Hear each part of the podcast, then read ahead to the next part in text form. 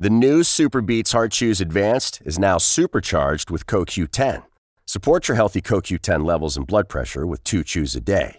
Visit RadioBeats, B-E-E-T-S dot com and save 15% with promo code DEAL.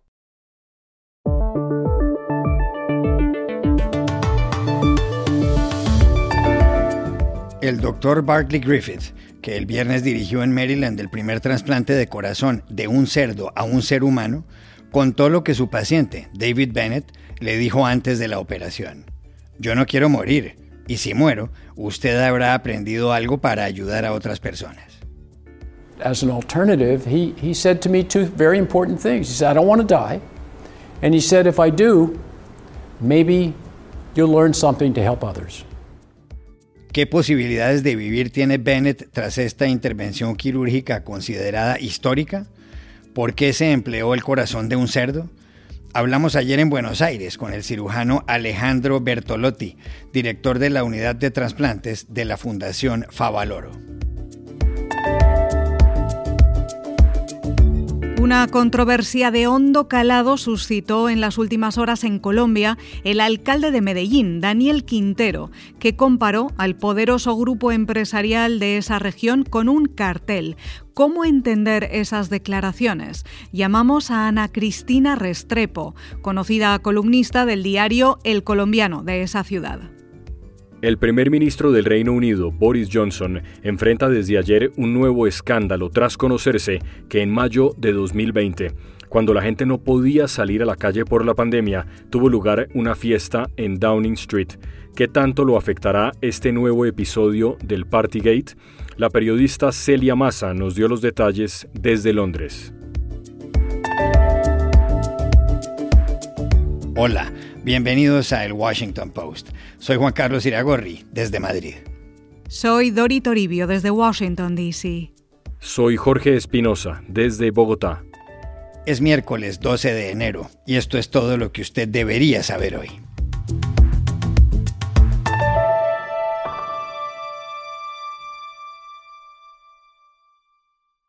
El viernes, en el Centro Médico de la Universidad de Maryland, en Estados Unidos, se llevó a cabo una intervención quirúrgica histórica. A un paciente de 57 años con graves problemas cardíacos se le implantó el corazón de un cerdo. El paciente se llama David Bennett y los médicos le habían dicho que podía perder la vida en cualquier momento, pero le ofrecieron una alternativa, ponerle el corazón de un cerdo con modificaciones genéticas para evitar que fuera rechazado. El corazón se le extrajo al animal en la misma mañana de la cirugía.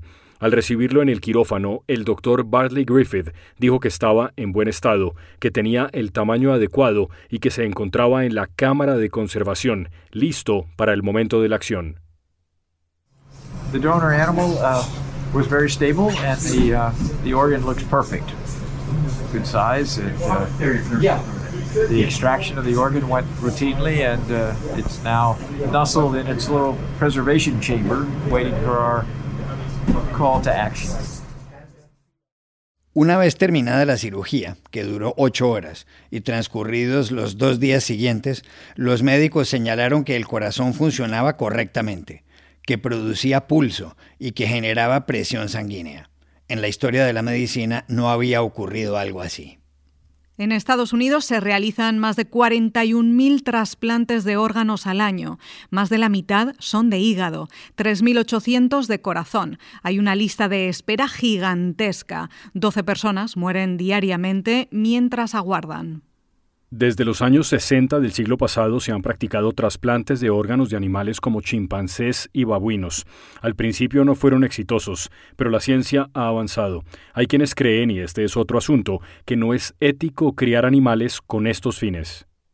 ¿Qué posibilidades de éxito tiene David Bennett con su corazón de cerdo? ¿Qué problemas va a enfrentar? Le hicimos esas preguntas ayer en Buenos Aires al doctor Alejandro Bertolotti, jefe de la unidad de trasplantes de la Fundación Favaloro.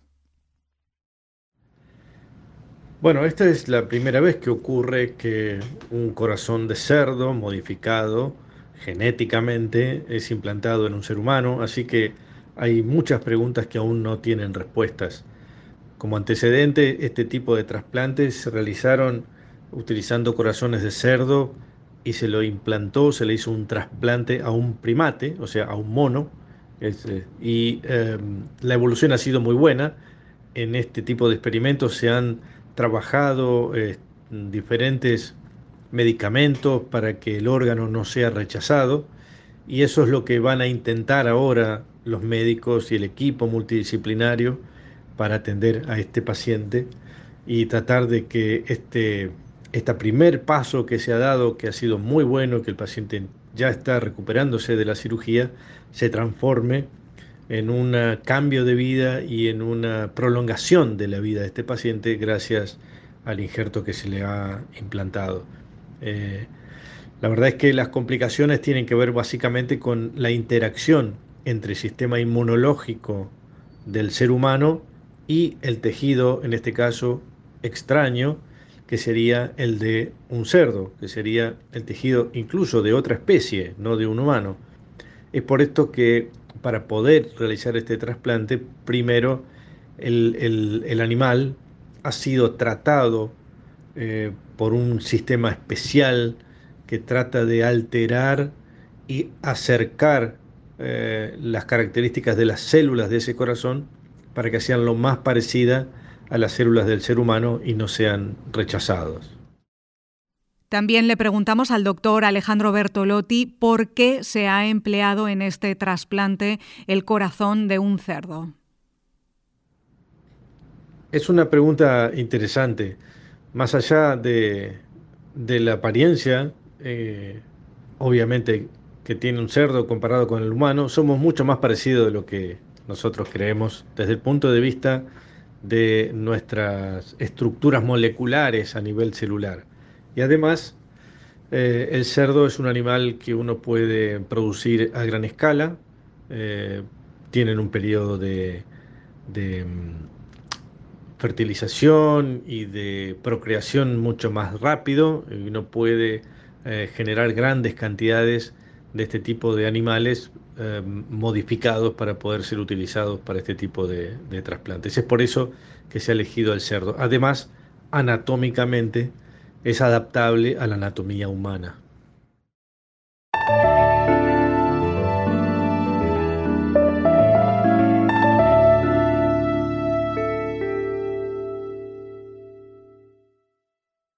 En Medellín, que es la segunda ciudad de Colombia, una de las más importantes por su fuerza empresarial y capital del departamento de Antioquia, se acaba de producir una polémica muy profunda.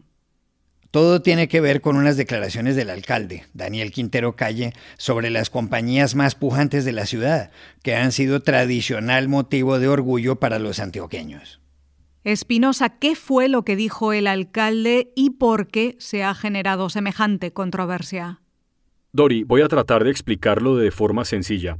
El alcalde de Medellín, Daniel Quintero, que tiene 41 años, dijo el domingo en una entrevista en la revista Semana que el conglomerado de empresas más grande del país, el Grupo Empresarial Antioqueño, el GEA, con sede en esa ciudad, se parece a los carteles de la mafia. El grupo representa más o menos el 4% de la economía colombiana. Tiene más de 100 empresas, entre ellas Bancolombia, el banco más grande a escala nacional y el sexto en América Latina, y Nutresa, una compañía enorme de alimentos procesados. Haber utilizado la palabra cartel, que es un término fundamentalmente económico en el contexto de esa ciudad que sufrió por años el horror del cartel de Medellín, comandado por el narcotraficante Pablo Escobar, no fue bien recibido por un sector político del país. Incluso el presidente Iván Duque, sin mencionar al alcalde, lo criticó en su Twitter, así como varios gremios empresariales. Y Quintero, también en Twitter siguió calentando el ambiente cuando recordó que Cementos Argos, otra de las empresas del grupo, hizo parte de un cartel del cemento, es decir, que se alió con otras dos compañías, Holcim y Cemex, para fijar artificialmente los precios. Quintero dijo que Argos, que ya anunció acciones legales contra el alcalde, debería pedirles perdón a los colombianos. Bueno, pero además avanza contra Quintero Calle un proceso de revocatoria de su mandato, ¿verdad? Así es, esta misma semana se reunieron las firmas necesarias para convocar a los ciudadanos a que voten si quieren sacar de la alcaldía a Daniel Quintero. Los que promueven la revocatoria lo acusan de no gobernar. Dicen que por eso ha aumentado, entre otras, la inseguridad. No se sabe en qué fecha sería la votación, pero además en todo incide un factor adicional, y es que la revista Semana, en la que el alcalde atacó a los empresarios de Medellín, es propiedad del grupo Gilinski, el segundo conglomerado económico colombiano que acaba de comprar mediante una oferta pública de acciones hostil, una OPA hostil, el 25% de Sura. Y Sura es uno de los conglomerados más grandes de América Latina, centrado en servicios de banca, seguros y pensiones.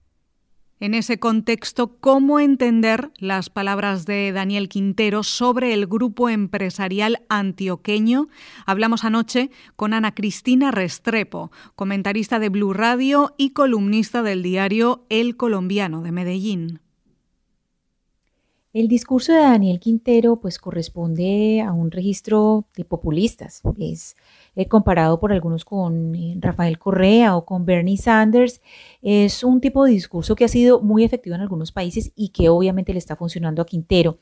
Él se pinta o se hace ver como el muchacho del Tricentenario, que es un barrio de clase media de Medellín, que lucha contra los poderosos del capitalismo. Es decir, es un discurso antiempresa, anticorporaciones, que unido a la revocatoria del mandato que se está moviendo contra Daniel Quintero, pues ha logrado que se mantenga en la boca de todos y que le abran micrófonos eh, de todas partes. Lo que es un poco extraño, sí, es que la empresa antioqueña pues apenas eh, esté reaccionando o esté analizando eh, tomar acciones legales cuando el alcalde de Medellín pues lleva tres años eh, haciendo esto, desde que estaba en campaña está haciendo esto, que coincide con los tres años que, en que Gilinski dice que ha estado trabajando en la OPA, en la oferta eh, pública por adquisición de, acciones en la Bolsa de Valores de eh, precisamente acciones de empresas del Grupo Empresarial Antioqueño. esta entrevista de la que estamos hablando de eh, pues a una revista de Gilinski no es ninguna novedad informativa, es explosiva pues porque el alcalde se pasa de la raya pues comparando eh, a las empresas, a los empresarios con Pablo Escobar, pero la verdad que lo que muestra es eh, ignorancia porque pues este discurso que él ha tenido tantos años lo que hace es desconocer el papel que ha tenido la empresa antioqueña en, la reconstrucción de Medellín. Es que Medellín en los 90 llegó a tener años como 1991, si no estoy mal, donde hubo más de 6.000 muertos y el papel protagónico de la empresa de Medellín pues es indudable.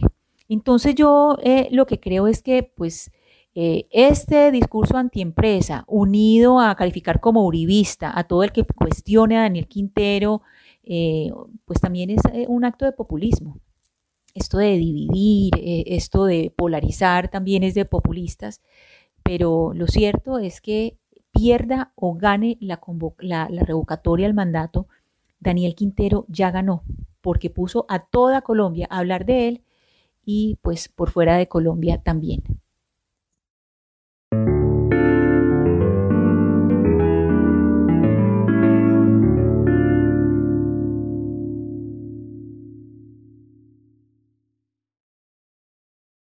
El primer ministro británico Boris Johnson está otra vez en problemas. Según ha revelado el canal ITV, su secretario privado, Martin Reynolds, invitó por email a 100 personas a una fiesta privada en los jardines del número 10 de Downing Street el 20 de mayo de 2020. Reynolds les decía que después de momentos tan difíciles como los que habían vivido, valía la pena tomarse una copa en los exteriores de la oficina del primer ministro. Y les añadía, bring your own booze, es decir, traigan su propio licor o lo que se vayan a tomar. El lío, el gran lío, es que aquel 20 de mayo de 2020 el gobierno, por la pandemia del coronavirus, le había prohibido a la gente que saliera a la calle. Solo se permitía que en la vía pública hubiera un máximo de dos personas de la misma familia. A la fiesta se calcula que asistieron 30 personas y hay versiones de que en ella tomaron parte el propio Boris Johnson y quien era su novia en aquella época, Carrie Simmons, con quien se casó el pasado 29 de mayo en la Catedral de Westminster. Una vez conocida la fiesta, estalló el escándalo en el Reino Unido y hubo numerosas reacciones en contra. Por eso uno de los altos funcionarios del Estado, Michael Ellis, pidió ayer disculpas en el Parlamento a nombre de Johnson, de quien dijo ha ordenado una investigación. I apologize again, unreservedly, for the upset that these allegations have caused. The Prime Minister has asked for an investigation to take place.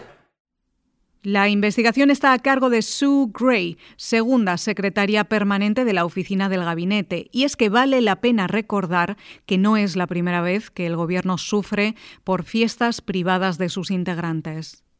Es verdad, hace un mes Allegra Stratton, a quien Johnson nombró en algún momento como portavoz, debió renunciar al conocerse de otra celebración parecida, donde hubo queso y vino. A ese caso, a todos los casos, porque son varios, se les llama ahora el Partygate. En ese orden de ideas, ¿qué consecuencias tendrá para Boris Johnson la noticia de esta nueva fiesta celebrada en mayo de 2020? Para saberlo llamamos anoche a Londres a Celia Massa, corresponsal de El Confidencial. Es difícil vaticinar qué consecuencias va a crear esto para Boris Johnson porque llevamos ya tiempo hablando del bautizado como Partygate. A finales del año pasado ya salieron detalles sobre una decena de reuniones sociales celebradas en plenas restricciones. Hasta la fecha, Downing Street había intentado capear el temporal defendiendo que eran reuniones de trabajo, pero en esta ocasión el polémico email no deja lugar a dudas. Era una fiesta en toda regla y una fiesta además celebrada cuando se pedía a los ciudadanos que cumplieran las normas para proteger al Sistema Nacional de Salud Pública, lo que demuestra un cinismo absoluto por parte del Gobierno.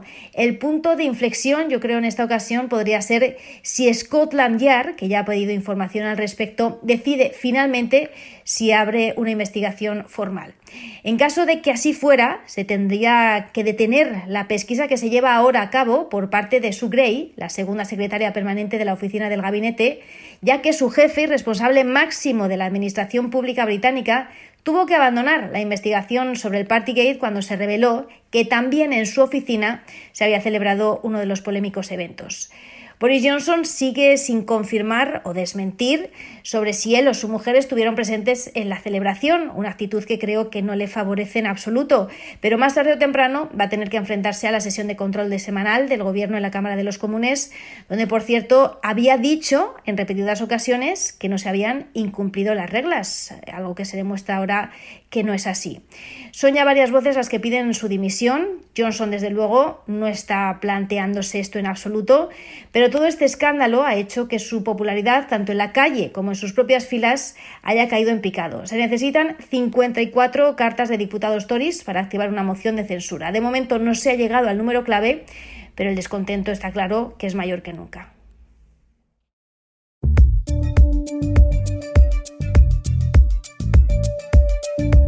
Y estas son otras cosas que usted también debería saber hoy.